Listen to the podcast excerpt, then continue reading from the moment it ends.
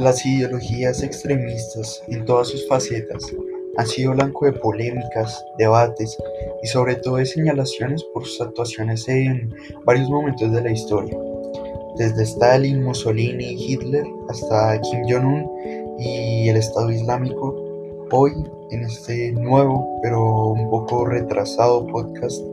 hablaré sobre estos movimientos, por qué existen y al final daré un punto de vista, una opinión sobre si estoy o no estoy de acuerdo con, con estos movimientos. Así que, sin más preámbulos, acompaño.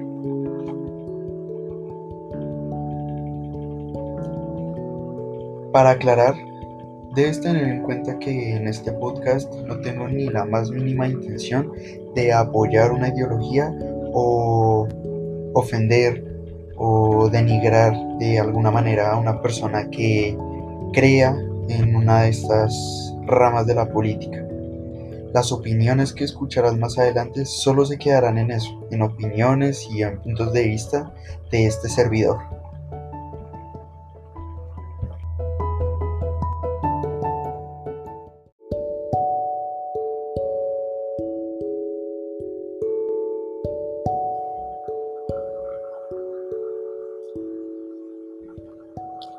Para iniciar, tenemos que tener en cuenta qué es el extremismo político en su concepto. Para los que no sepan, el extremismo político, entiéndase de izquierda o de derecha, es un conglomerado de organizaciones nacionales, étnicas o religiosas que están alejadas de todo lo que estaría en el medio, todo lo que la sociedad consideraría como democrático, como normal ya sea por un ideal revolucionario o reaccionario, eh, viéndolo desde el punto de vista de los partidos u organizaciones con un fin político, o por ideales fundamentalistas o fanatistas, desde el ámbito de organizaciones religiosas. Como ejemplo de entidades políticas radicales, tenemos al Partido de los Trabajadores de Corea, el cual imparte su ideología Juche, que es una rama del socialismo creada por Kim Il-sung, considerado padre de la República Popular Democrática de Corea. Otro ejemplo es el movimiento de ultraderecha Fidesz en Hungría, el cual es comandado por el primer ministro Víctor Orbán o la coalición también de ultraderecha liderada por Matteo Salvini en Italia, la cual ha sido uno de los grandes responsables por las muertes de inmigrantes en el Mediterráneo. Ya en el ámbito religioso tenemos al Ayatollah, el cual es considerado como una de las pocas monarquías teocráticas que existen en el mundo.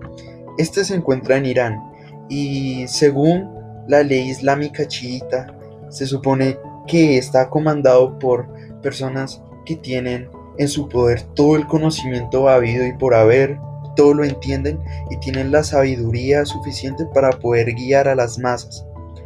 Otras organizaciones de ámbito religioso son Al-Qaeda, Estado Islámico o Al-Shabaab que son considerados por muchos países como entidades terroristas y las cuales llevan impartiendo ideologías bastante radicales a lo largo de África, Oriente Medio y pues en diferentes partes del mundo.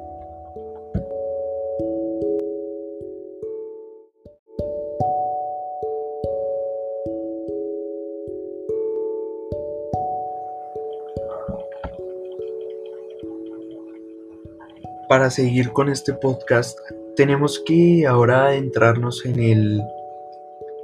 en la situación de por qué existen estos grupos, qué pensamientos hacen que la gente siga a diversos tipos de ideologías que pueden llegar a ser bastante radicales, en algún punto ultraconservadoras, racistas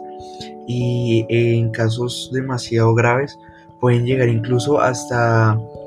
el acto violento, pueden llegar a violentar a, las personas que estén en contra de su ideología.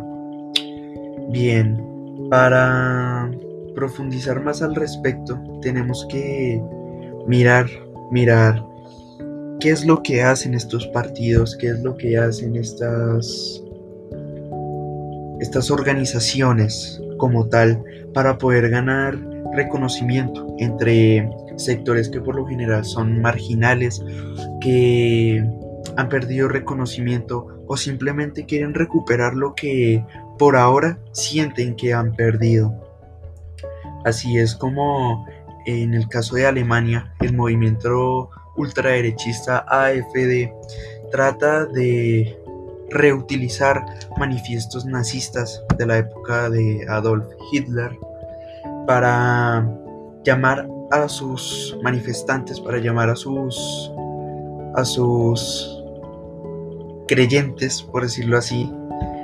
a que lo sigan, a que confíen y a que si ellos llegan al poder van a recuperar lo que en algún momento perdieron. ¿Qué, es lo que perdieron? Perdieron de alguna u otra forma ese nacionalismo que los identificaba, esa raza pura que según para ellos es la que debe predominar en Alemania y la que debe predominar en Europa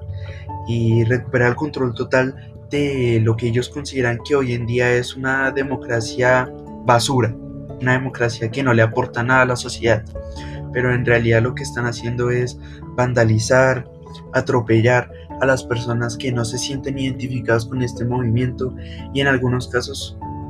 como ya lo dije anteriormente, llegar a la violencia o a ultrajar a personas por medio de afirmaciones racistas, em, entre otras cosas. Dentro también de lo que respecta a organizaciones con fundamentalismo religioso muy muy radical, tenemos a organizaciones como Estado Islámico o Al-Shabaab o Boko Haram que se han encargado de impartir una sola rama de la religión islam en varios países de África y de Oriente Medio. Esto con el fin de lograr un equilibrio, una paz duradera dentro de lo que ellos respetan que es el real islamismo. Ah, así es como de alguna u otra forma ellos, estos grupos de de ideologías religiosas han llegado incluso a perpetrar ataques terroristas en nombre, en nombre de la religión islam, como lo fue el periódico, como lo fue, perdón, el ataque al periódico Charlie Hebdo en enero del 2015, en el cual pues un atacante con arma de fuego mató a muchas personas dentro del área en donde se encontraba pues la editorial del periódico todo por una publicación que se hizo en uno de estos con unas caricaturas referentes al profeta Mahoma o el secuestro de 100 niñas en el norte de Nigeria perpetrado también por el grupo terrorista Boko Haram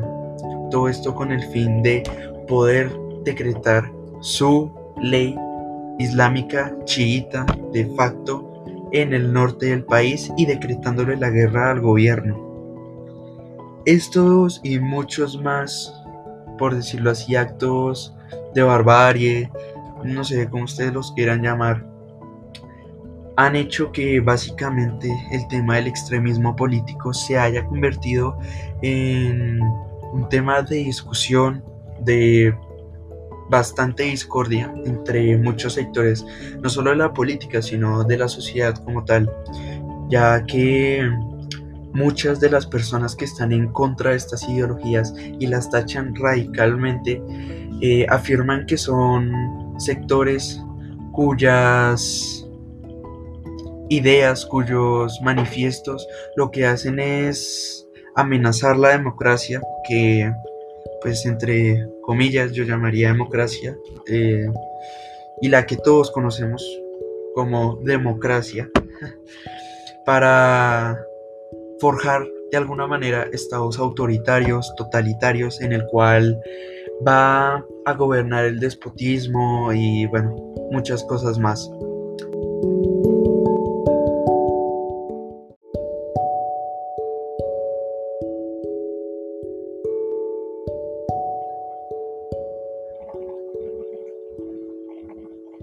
Bueno, ya para terminar, finalizar con este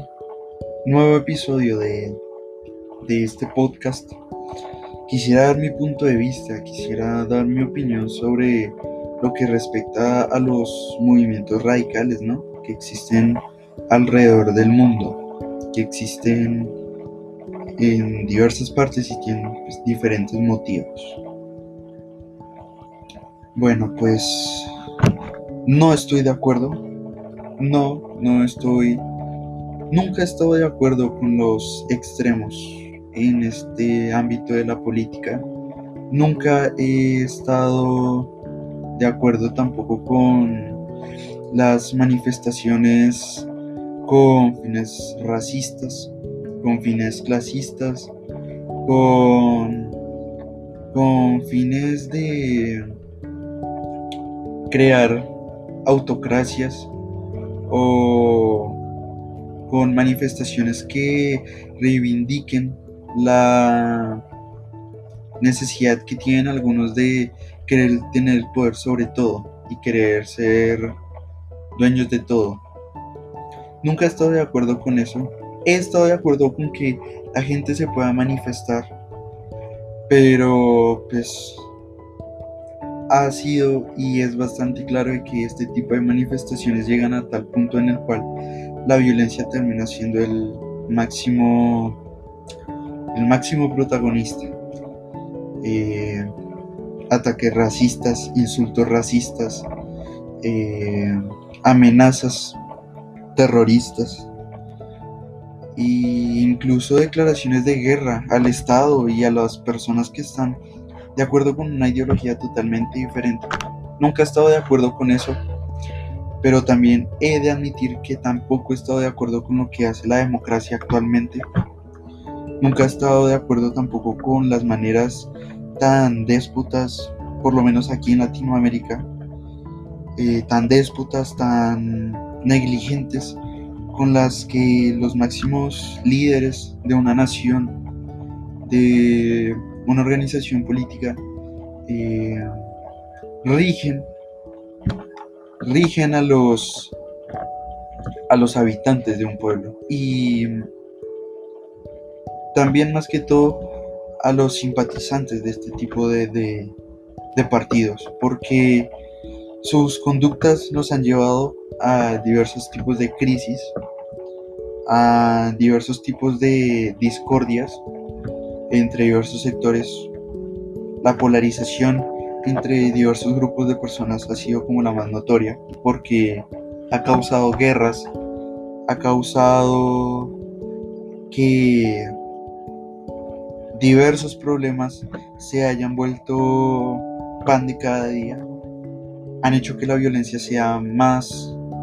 consistente, sea un factor más presente en nuestra sociedad. Y también se han encargado de difamar de otros movimientos que tratan, tratan de concientizar y tratan de hacer despertar mentalmente a las personas que están sumidas dentro de, ese engaño, dentro de esa mentira que los está gobernando por medio de declaraciones también eh, ultrajantes que dañan la reputación de este tipo de, organizaciones que existen, ya sean ONGs, ya sean personas activistas que luchan por, por una igualdad y por una por, por, una nación o por un lugar en el cual las personas puedan vivir en paz, puedan vivir tranquilas y pueda existir cualquier tipo de manifestación sin temor a una represión en el cual sea un estado en el cual todas las personas puedan, puedan tener y puedan exigir sus derechos sin temor a ser reprimidos o, bueno, castigados de alguna u otra forma. Eh, era eso, también no estoy de acuerdo con este tipo de ideologías porque más allá de que el fin justifique los medios, eh, el tiempo, el tiempo se ha encargado de que, de que ese fin que justifica ese tipo de medios eh, les haya dado la contraria a ese tipo de personas. Podemos ver el caso de Mussolini, podemos ver el caso de Hitler, que sí, durante mucho tiempo eh, tuvieron el poder y pudieron afianzar su poder no solo dentro del país de donde eran originarios, sino por gran parte del continente donde eran, de Europa. Pero es más que evidente que en algún punto la distopía, el desorden y de alguna u otra forma las situaciones que se van presentando a través del tiempo hacen que, que, que caiga, que caiga todo y que, y que de alguna u otra forma con el paso del tiempo la gente se vaya dando cuenta de que de que estos movimientos lo único que han traído en su mayoría y en algunos momentos importantes de la historia lo que han traído pues son desgracias. También podemos ver el, el ejemplo de Stalin, que sí, la gente podrá decir muchas cosas, que potenció a la Unión Soviética con su em, carrera armamentística, que se puede decir que fue la única potencia existente durante gran parte de la Guerra Fría, pero detrás de ello hubo personas que murieron por, por complacer las paranoias y las necesidades eh, megalomaníacas de este tipo de personas. Hubo gente que no estuvo de acuerdo con las políticas que utilizaba Stalin y la única alternativa que tuvieron fue someterse al castigo, someterse a la esclavitud y en algunos casos eh, pagar, pagar eh, el tener derecho a manifestarse y el tener de, eh, y el tener el derecho a manifestar su descontento con la muerte. Y pues eso eso es algo que no se va a poder borrar nunca. Por algo hoy estoy hablando de esto porque es historia, porque hoy siguen habiendo personas que siguen siguen teniendo ese tipo de pensamientos. No son la mayoría, eh, pero pues es lo que hay, la historia está para ser contada, no para ser repetida. En algunos casos, ¿no? no está para ser repetida la historia. Pero pues hoy quería tocar este tema en este nuevo episodio del podcast. Eh, les agradezco si llegaron hasta acá, les agradezco mucho su atención. Les agradezco mucho que hayan esperado tanto por volver a escuchar un, episodio. Y bueno, ya me estoy extendiendo mucho. Ya creo que este es el, el final de este episodio. Muchas gracias. De ahora en adelante voy a subir más contenido a esta plataforma. Y bueno, esto es lo que hace el ocio, esto es lo que hace el tener tiempo para investigar